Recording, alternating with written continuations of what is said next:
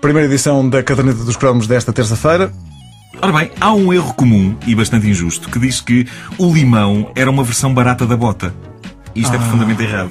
Isto é profundamente errado para as pessoas que não fazem a mínima ideia do que eu estou a falar e Eu- pensam que. Mas eu não me lembro. O que é, que é isso? O- Há pessoas que podem pensar que o excesso de petazetas eh, me turvou em definitivamente e, portanto, eu vou passar a explicar. Eh, nos primeiros anos da, da década de 80, a RTP exibiu um concurso de popularidade esmagadora chamado 123, apresentado por Carlos Cruz, a partir de um formato espanhol criado por Nascido e bem encerrador.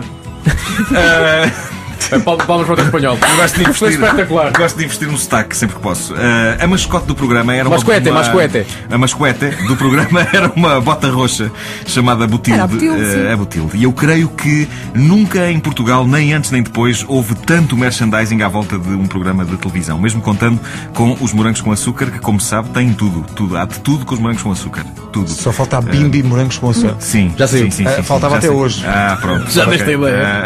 Ah, a bota, a bota estava em todo lado, em bonecos de plástico, em bonecos de peluche, em porta-chaves, em cadernos escolares, em jogos, em bolachas, em chocolates, em camisolas, em piugas. Todos queriam ter a bota, exceto quem concorria ao programa e que ficava com um melão daqui até à China se, em vez do tão desejado automóvel, lhe saía a bota butil. Isso aconteceu? Alguém ficou, ficou só Eh, eu, com a acho, eu bota? acho que sim. Alguém ficou, houve pessoas que ficaram com a bota. Houve uma pessoa que ficou com mil eh, martelinhos de- Martelinhos. Mil- mil- e eu mil aplaudi martelinhos. entusiasticamente.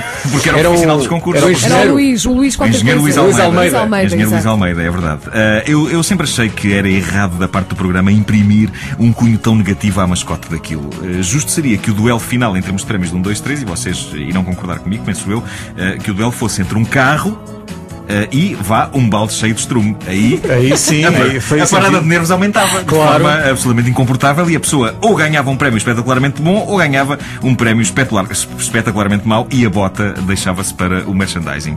O que é certo é que a má fama que a bota tinha durante o concurso não impediu que tudo o que tivesse a bota vendesse que nem pãezinhos quentes e é provável até que tenha havido pãezinhos quentes em forma de bota, Bota de tudo. Matilde, sim, sim. Uh, sem dúvida que o mais espetacular e mais cobiçado produto envolvendo a bota butilde era uma coisa chamada bota-bota. Uh, Tratava-se de uma bota butilde de plástico, na qual se encaixava um cabo amarelo também de plástico, cabo esse que tinha um aro, no qual a pessoa enfiava o pé. E a ideia da bota e bota era mover o tornozelo, fazendo a bota girar à volta do tornozelo, levantando o outro pé de cada vez que a bota passava. Pá, Que Isso conceito era muito divertido. vencedor. Eu tive uma coisa dessa. Isso não tinha Queria- também um contador de de voltas? Devia ter. Devia eu sempre achei ter. que faltava isso. Requeria uma certa coordenação. E depois, eh, lá está, depois, ou contavas as vezes que a bota eh, dava a volta, ou o tempo que uma pessoa aguentava aos pulinhos fazendo a bota girar. Isto, meus amigos, é entretenimento. Entretenimento que que nunca mais foi repetido na mesma estirpe. Nunca Graças mais. a Deus. Nunca Atenção. mais. Por alguma razão, aquilo era supremo. Era mais supremo para as raparigas do que para os rapazes. Tanto assim que, eh, apesar de eu ter uma bota e bota, nunca tive a coragem de a usar em zonas demasiado povoadas. Ei, tu tiveste uma Embora bota- Eu tive uma bota e bota, mas. O Marco teve uma bota e bota. Eu tive uma bota e bota. Mas eu tiveste- andava ali, catan, catan, catan, catan, catan, catan, Ei, catan. apa, a raspar o Ah, alcatrão. Sim, embora secretamente eu ansiava por fazer inveja ao resto da, da, da petizada com a minha bota e bota. Só que depois aquilo- Contaste o número de voltas aquilo era ou um não? bocado difuminado. Epá, fazia muitas. eh, Fazia Tipo muitas. Quantas? Eu- Olha ele ainda hoje a dizer, ah, agora é muito Eu bom era aqui. muito bom naquilo, agora é eu muito bom era muito bom aqui. naquilo. Eu era o rei do meu Pá, bairro trago- na eu já não bota tenho a minha bota e bota, mas se alguém me trouxer uma bota e bota, eh, eu, eu faço bota e bota no, Eu no estúdio. faço bota e Faço bota. bota e bota neste estúdio. Ahm, havia o fenómeno inveja associado a esta bota giratória e havia os pais que se recusavam a pagar os 200 escudos que a bota custava.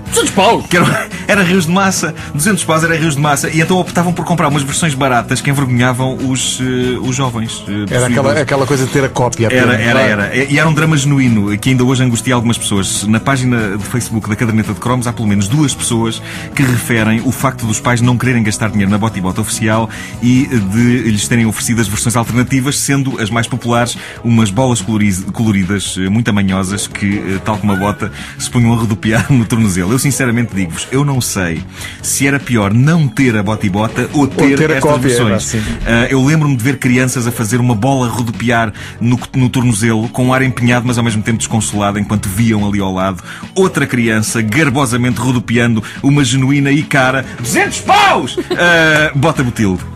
Ter uma bota ranhosa quando havia botas de categoria era humilhante. Era humilhante. Não é que a bota e bota fosse fabricada num material de maior categoria. A, a verdade é que as botildes eh, acabavam vergonhosamente gastas na sola, mais ou menos à mesma velocidade que as bolas anónimas. Eh, Mas era a botilde, caraças. eh, Era, É, ao menos era legítimo, não é? era legítimo, era a botilde, era um status. Era status. Acontece que antes da bota e bota já havia o limão. Esta é que é a verdade. O limão de plástico foi a primeira encarnação deste tipo de brinquedo que se põe a Pois rodar é, à volta senhor. do tornozelo. A, a famosa e gloriosa bota não foi mais que uma adaptação. Eu tinha e, um limão. E isto é Tinhas um chocante. limão?